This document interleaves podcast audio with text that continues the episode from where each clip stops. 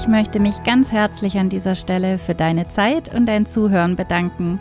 Ich hoffe, du bist durch die heutige Folge etwas entspannter und gehst mit neuem Wissen und Selbstvertrauen in deine weitere Planung. Schau doch gerne mal auf meiner Webseite vorbei, tag-träume.de. Da findest du dies und das und ganz viel mehr, was dir bestimmt weiterhelfen kann. Wenn du trotzdem das Gefühl hast, dass dir alles über den Kopf wächst, bin ich gerne persönlich für dich da. Dazu buchst du einfach einen Gesprächstermin in meinem Kalender und wir hören uns sicher schon ganz, ganz bald. Den Link dazu findest du gleich in den Show Notes. Und dann sage ich, bis zum nächsten Mal. Immer schön tagtraumhaft bleiben. Deine Miriam.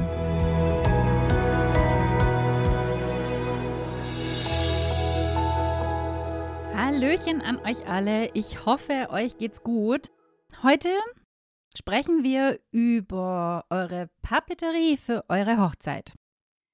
Da gehört nämlich einiges dazu und ich gebe euch heute mal einen Überblick über das Wichtigste, wann was kommt und was wo drin stehen soll und was es überhaupt gibt. Also zuallererst mal ist es ja so, wenn man heutzutage noch Post bekommt. Und dann ist eventuell sogar auf einem Briefumschlag handschriftlich die Adresse geschrieben. Oh, da sind wir ehrlich, da freuen wir uns total, oder? Dann weiß man, das ist kein Finanzamt, das ist keine Rechnung, das ist kein Werbedruck, sondern ha, das ist persönliche Post. Also entweder eine Einladung oder eine schöne Karte oder eine Danksagung oder irgendwas, was einen persönlich bewegt.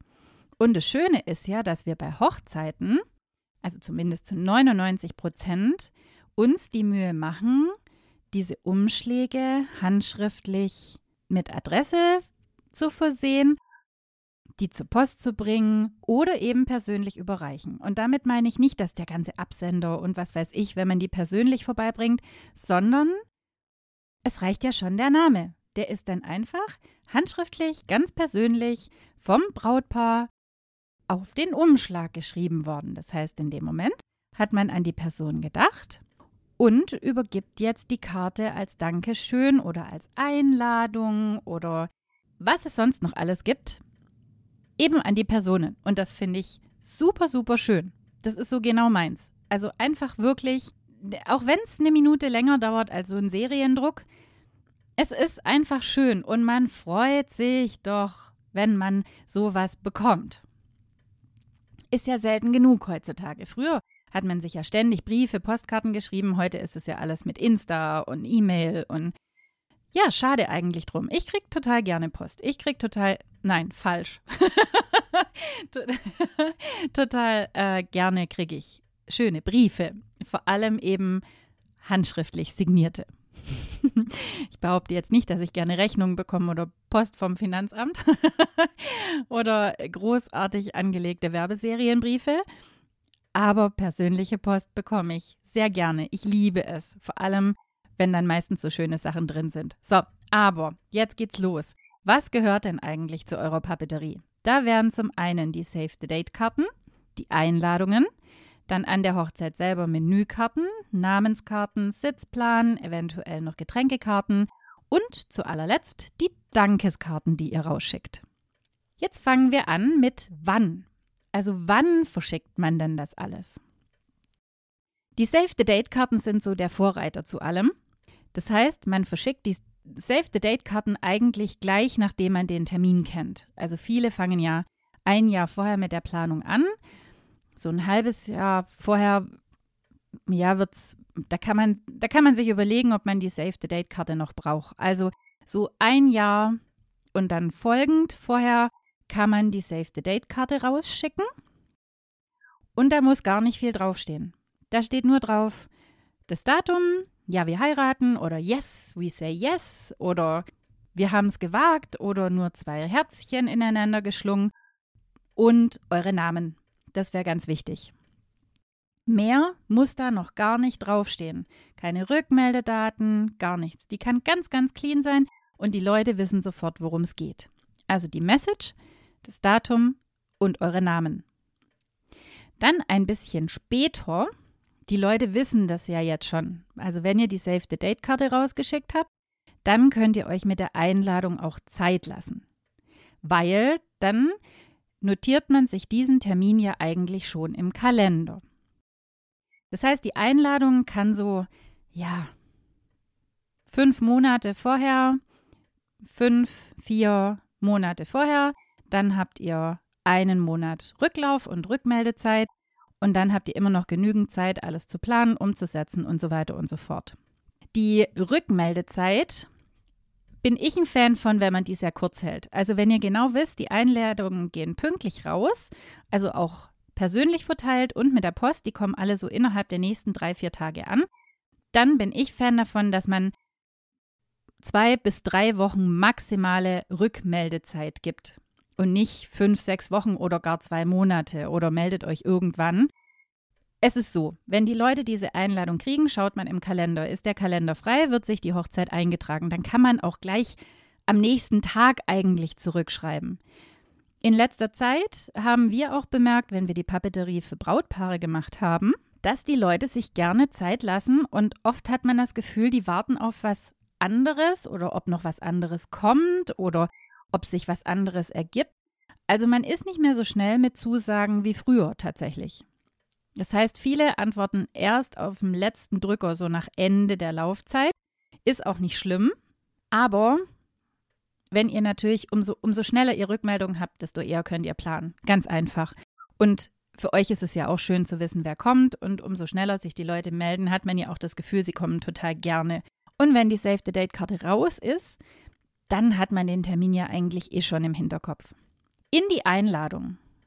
Da sollte rein das Datum, der Ort, die Fire Location, die ganzen Uhrzeiten, dann immer gerne Kontakt der Trauzeugen oder der Personen, die die Planung von eurem Hochzeitstag oder dem gesamten Ablauf übernehmen.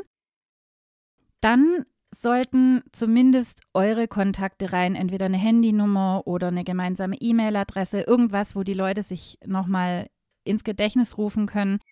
Normalerweise ist man mit allen Gästen verlinkt und vernetzt, aber manchmal ist es auch so, man lädt die Tante ein, die man jetzt seit 15 Jahren nicht mehr gesehen hat und dann ist ganz schön, wenn da eine Handynummer dabei steht oder eben eine aktuelle E-Mail-Adresse.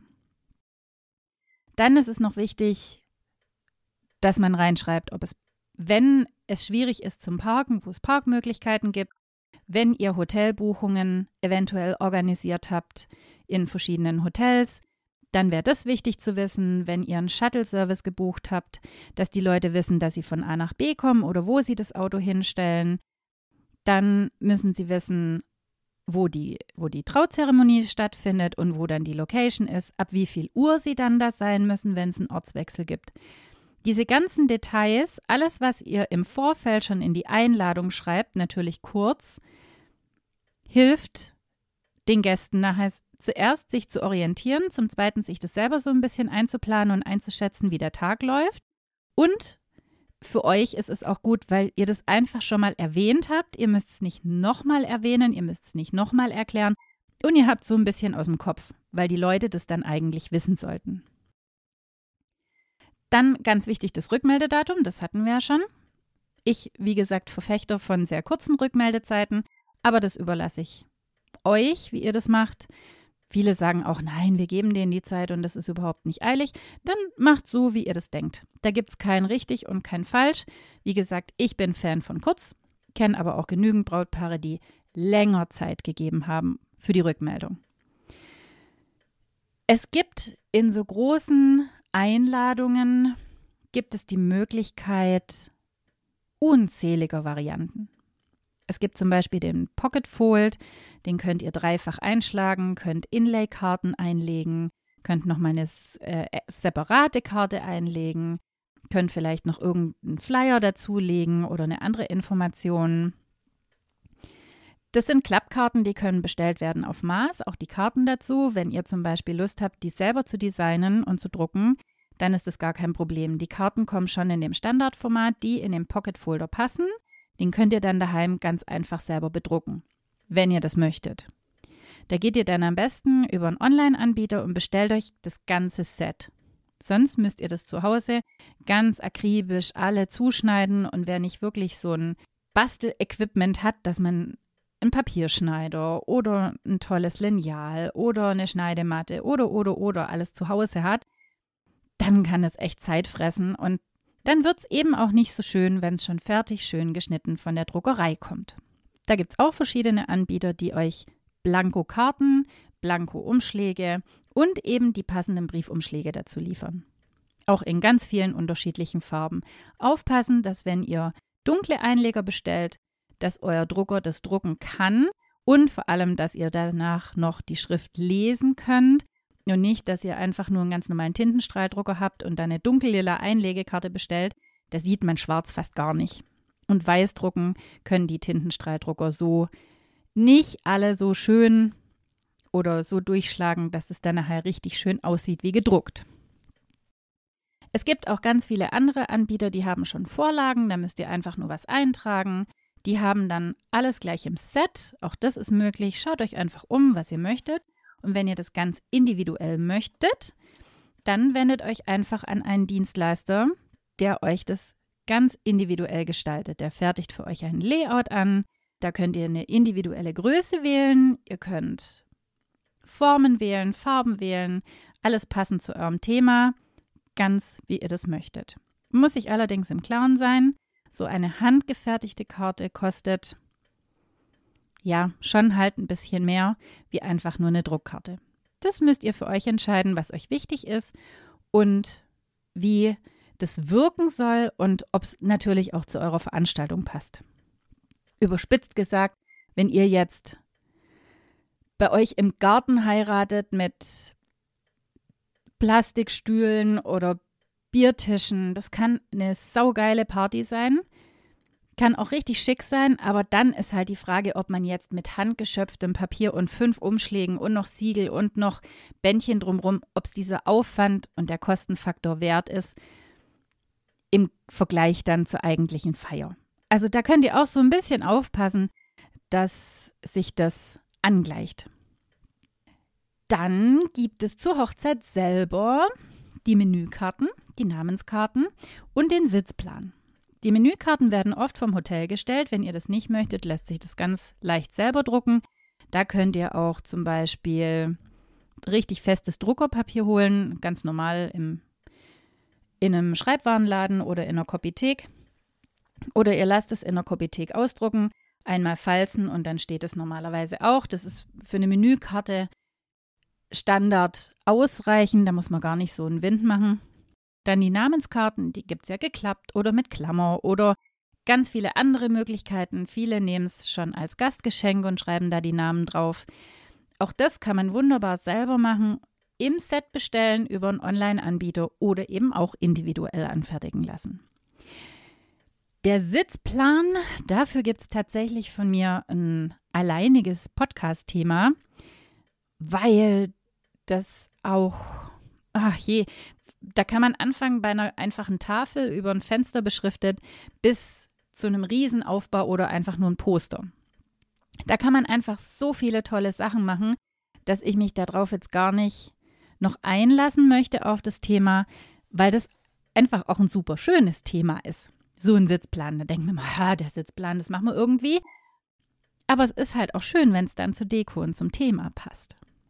Dann gibt es die Dankeskarte. Heutzutage ist es so, dass man locker zwei, drei Monate auf seine Hochzeitsbilder wartet und wo viele dann denken, ach, dann ist doch eh ums Eck und dann muss ich nichts mehr verschicken. Stimmt nicht. Die Leute freuen sich total über Dankeskarten. das ist dann auch wieder so ein persönlich beschrifteter Brief, der kommt. Da ist die Dankeskarte drin. Man denkt nochmal an diesen Tag zurück, wie schön das doch war und wie toll alles war und wie hübsch alle ausgesehen haben und die Sonne hat gescheint und liest es dann nochmal und es ist auch eine Wertschätzung an eure Gäste, wenn ihr eine Dankeskarte abschickt. So, auf was muss man achten?